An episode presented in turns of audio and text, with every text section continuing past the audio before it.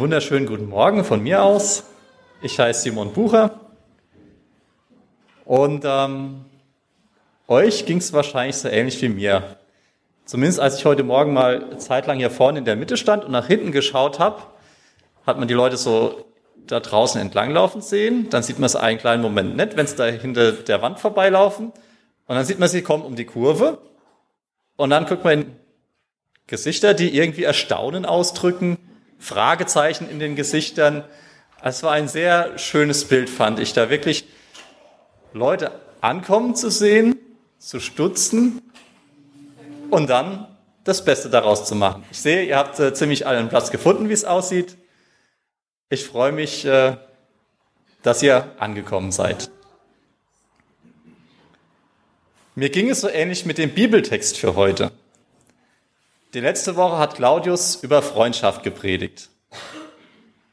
Und für diese Woche habe ich einfach mal äh, reingeschaut, so den vorgeschlagenen Predigtext und dachte so, na ja, das wird jetzt das Einfachste sein. Ich äh, halte mich an den Vorschlag und gucke auch mal, was sich andere Leute dazu ausgedacht haben. Und umso mehr ich um die Ecke ging, umso größer wurden die Fragezeichen in meinem Gesicht. Ähm, der Sascha darf mal kurz den Predigtext anschlagen. Hier oben, und zwar finden wir den äh, im Markus Evangelium, Kapitel 3, die Verse, ja, ich habe jetzt mal gesagt, hier schauen wir uns an. 31 bis zum Schluss. Und je nachdem, welche Bibel man aufschlägt, stehen da gleich Überschriften drüber. Die wahren Verwandten Jesu. Dann nicht, ah, okay, wahre Verwandtschaft Jesu. Schauen wir uns das mal an. Ein schöner Bibeltext für heute Morgen, für eine schöne Predigt. Und es kommen seine Mutter und seine Brüder. Und draußen stehend sandten sie zu ihm und riefen ihn. Also Jesus Familie kommt her, Jesus ist irgendwo, und dann bleiben die draußen stehen und rufen und äh, beziehungsweise der hört die vielleicht gar nicht, sondern die sagen, sag dem Jesus mal, wir sind hier und suchen dich. Es ist eine große Volksmenge um ihn, sodass sie gar nicht zu ihm kommen. Und er antwortete ihnen und sprach, also das hören jetzt auch wieder die Leute, die um den Jesus drumherum sitzen. Wer ist meine Mutter oder meine Brüder? Und im Kreise herumblickend auf die um ihn her sitzenden spricht er, siehe da, meine Mutter und meine Brüder. Denn wer irgend den Willen Gottes tun wird, derselbe ist mein Bruder und meine Schwester und meine Mutter.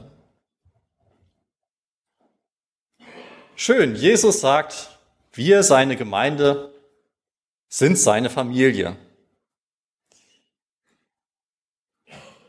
Ich kam da ein bisschen ins Grübeln. Wie geht es euch? Also ich habe festgestellt, das ist eine Stelle, die ich schon oft gehört habe oder gelesen habe. Kennt ihr die auch? Habt ihr da auch schon mal Auslegungen zugehört? Oder was, was denkt ihr von dieser Stelle? Warum steht die da so in der Bibel drin?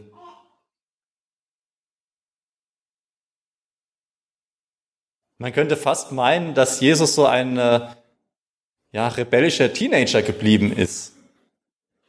Draußen steht seine Familie, seine Mutter sagt, komm mal her. Und der sagt, wer ist denn schon meine Mutter? Oder wer ist meine Mutter?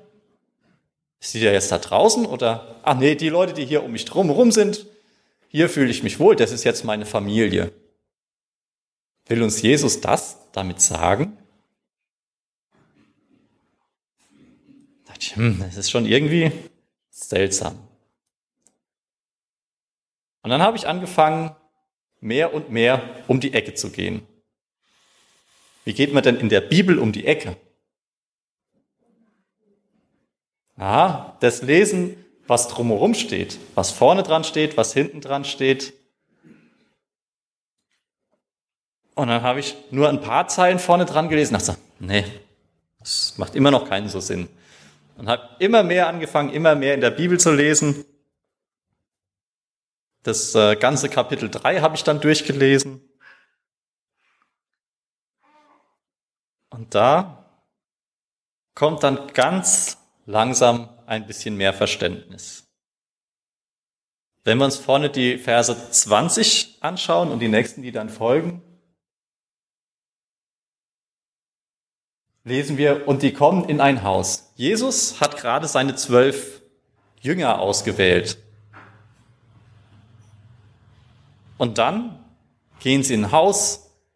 Die Leute haben gehört, Jesus ist derjenige, der viele Wunder macht, der die Kranken heilt.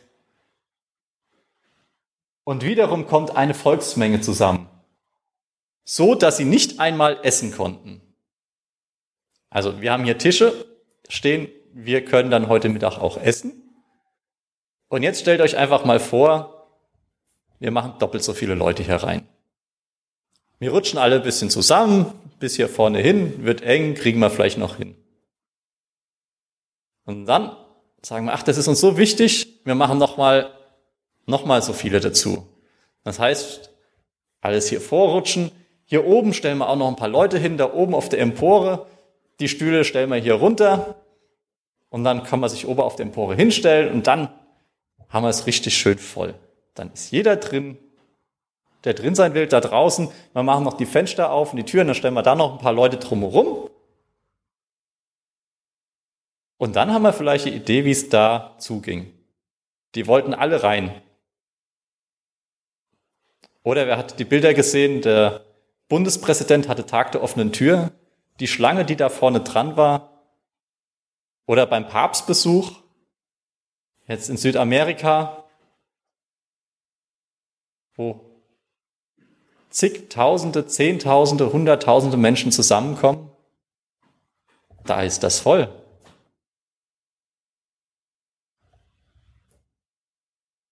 Und dann? Und als seine Angehörigen es hörten, gingen sie hinaus, um ihn zu greifen. Denn sie sprachen, er ist außer sich. Der ist jetzt gerade verrückt geworden was, was ist mit dem Jesus los? Der ist doch unser Bruder, unser Zimmermann, der hat doch vielleicht noch Aufträge in der Werkstatt stehen, die er fertig machen muss. Jetzt fängt er an zu predigen und ist er verrückt geworden bei dieser Volksansammlung. Wir kriegen vielleicht Ärger, wenn das die Römer mitkriegen. So ein Volksauflauf hier.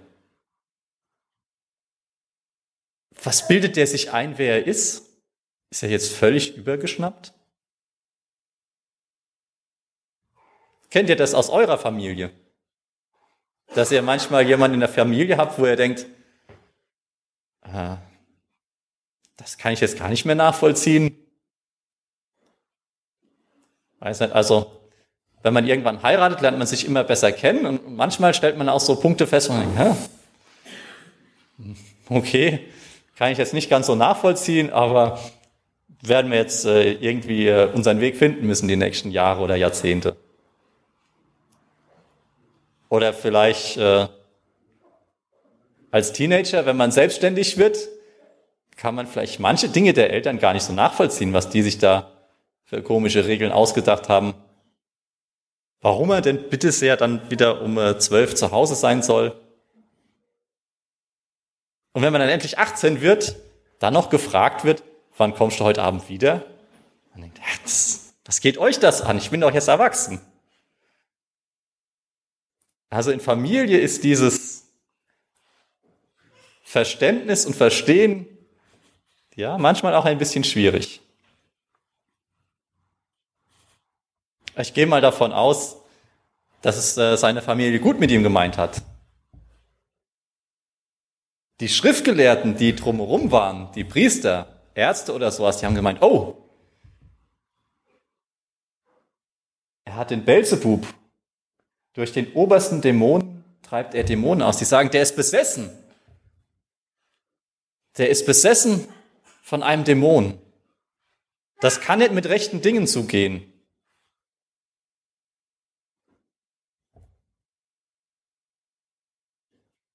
Und dann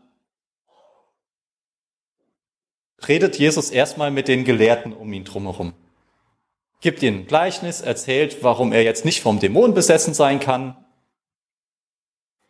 Und dann springt unsere Geschichte wieder zurück.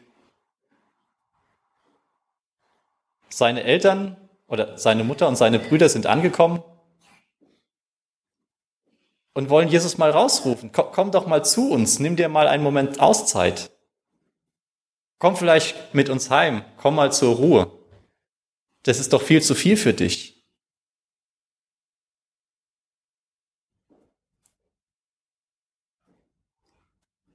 Und dann habe ich langsam angefangen zu verstehen, was da kommt.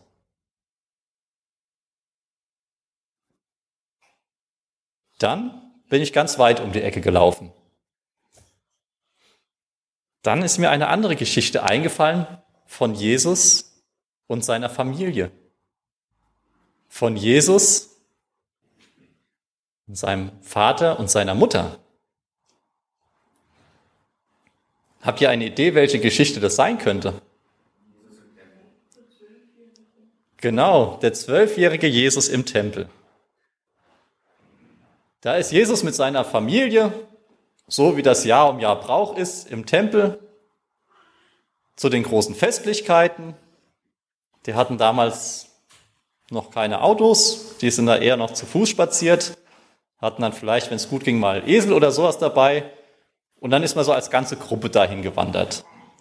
Also so wie wenn wir vielleicht mal einen Gemeindegottesdienst äh, am Weingartner Baggersee oder äh, den Picknickgottesdienst haben, so waren die da alle mal unterwegs. Nicht in den Autos, sondern sind gelaufen, so als Gruppe. Es hat sich ein bisschen durchmischt. Und so ist den Eltern gar nicht aufgefallen, dass der Jesus gar nicht bei ihnen war. Und dann stellen sie fest, oh, wir müssen mal gucken, wo er ist. Reisen zurück und so vergehen drei Tage, ohne dass sie ihren Jesus hatten. Und an dem dritten Tag finden sie ihren zwölfjährigen Teenager zu der Zeit im Tempel. Die sind ziemlich außer sich, äh, was er denn da tut. Und Jesus meint, naja, warum regt ihr euch denn so auf? Es ist doch ganz klar, dass ich bei meinem Vater im Haus bin. Vater im Haus? Das ist daheim in Nazareth, wo der Josef wohnt. Der zwölfjährige Jesus, der schon ja in Erwartung von dem oder in einer Ahnung von dem ist, wer sein Vater im Himmel ist, der im Hause Gottes bleiben will, bei seinem Vater. Das ist das erste Mal, wo wir lesen können, wo wirklich für dieses Unverständnis sorgt, für diese zwei Welten, die da aufeinander prallen. Damals klärt sich das noch ganz einfach auf. Seine Eltern sagen, komm, dann geht er halt brav mit heim. Und wir lesen, dass Jesus seit der Zeit immer mehr gewachsen ist, also nicht nur körperlich größer geworden ist und älter geworden ist, sondern auch immer mehr Verständnis hatte und die ja im Ansehen vor den Leuten und vor Gott gewachsen ist. Dann zwischendrin, etliche Jahre später, passiert die Taufe. Und bei dieser Taufe bekennt sich Gott, der Vater im Himmel von Jesus, nochmal ganz deutlich zu ihm, sagt, dies ist mein geliebter Sohn. Aha. Und an dem Moment beginnt Jesus wirken. Er heilt Kranke, treibt Dämonen aus, erklärt den Leuten in, in ungeahnt, ahnt tollerweise Gottes Wort. Die Schriftgelehrten bleiben meistens sprachlos zurück, wenn sie versuchen, ihn durch irgendwelche Tricks oder Spitzfindigkeiten äh, in der Bibel eine Falle zu stellen. Das einfache Volk, das damals gar keine Bibel lesen konnte vielleicht,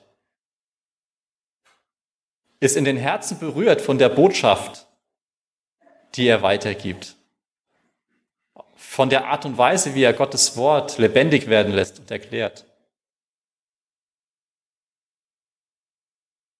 Und da ist er mitten dabei. Und dann kommt wieder seine Familie, seine Mutter und seine Brüder.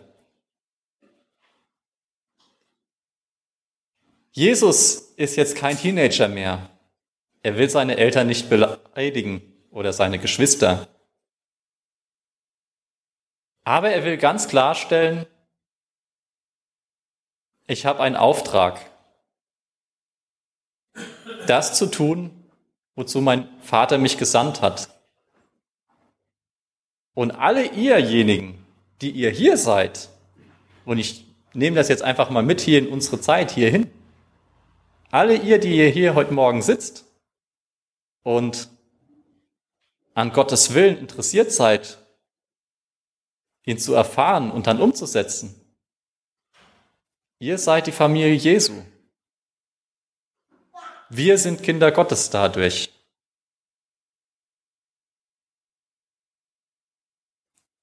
Und er lässt sich nicht von seinen, ja, Geschwistern davon abbringen.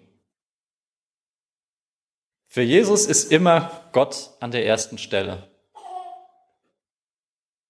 Und hier hat er gesagt, hier steht meine Familie, das, was meine Familie will, im Widerspruch zu dem, was Gott mir aufgetragen hat.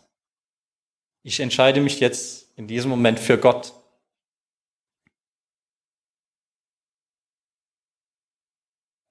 Jesus war seine Familie nicht egal.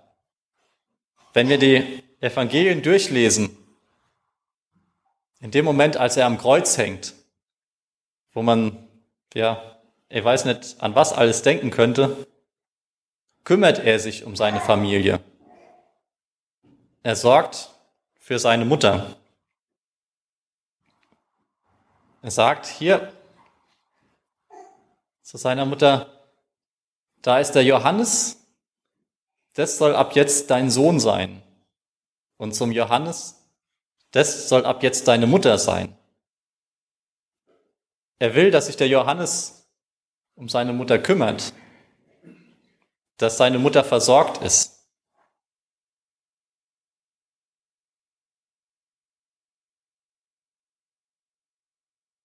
Jetzt hatte ich den Punkt erreicht, wo ich so gedacht habe, ja, ich habe es jetzt halbwegs verstanden, was in diesem Text drinsteht. Aber was fange ich jetzt damit an? Was fangt ihr damit an? Habt ihr einen Vorschlag?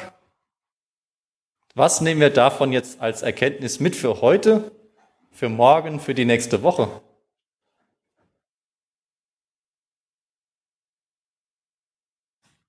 Jemand einen praktischen Vorschlag? Ist also doch noch nicht ganz so offensichtlich.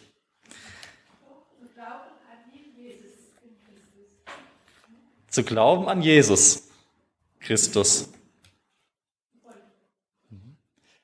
Ich habe heute Morgen hier auch gesessen und mir ist etwas in den Sinn gekommen. Wie sich dann aus diesen zwölf Jüngern, die zu der Zeit um den Jesus drumherum waren, eine immer größere Gemeinschaft gebildet hat, eine immer größere Familie. Heute heißt so der weltweite Leib Christi, Christen, die um den ganzen Erdball verteilt die Familie Gottes sind. Und was tut eine Familie? Ich würde mal sagen, wenn sie so dem Ideal entspricht, kümmert sie sich umeinander. Und wenn ich mir anschaue, wie es auf der Welt aussieht, können wir kräftig anfangen, uns um unsere anderen Geschwister zu kümmern. Wirbelstürme, die Tausende obdachlos machen, in Südamerika, Karibik, Christen, die verfolgt werden, weil sie ihren Glauben öffentlich leben, in Asien, in Afrika. Oder auch Christen, die hierher nach Deutschland kommen, die alles zurückgelassen haben in ihrer Heimat, weil es dort nicht mehr sicher war für sie. Wie wollen wir ihnen begegnen? Wie wollen wir ihnen helfen?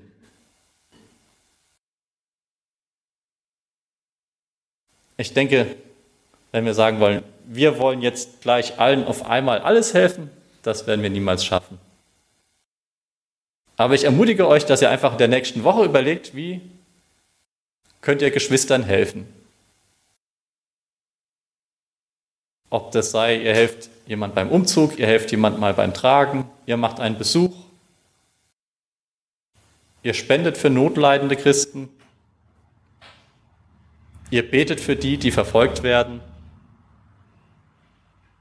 Dazu möchte ich euch einladen, für eure Geschwister, die ihr vielleicht noch gar nicht mal kennt, einzustehen.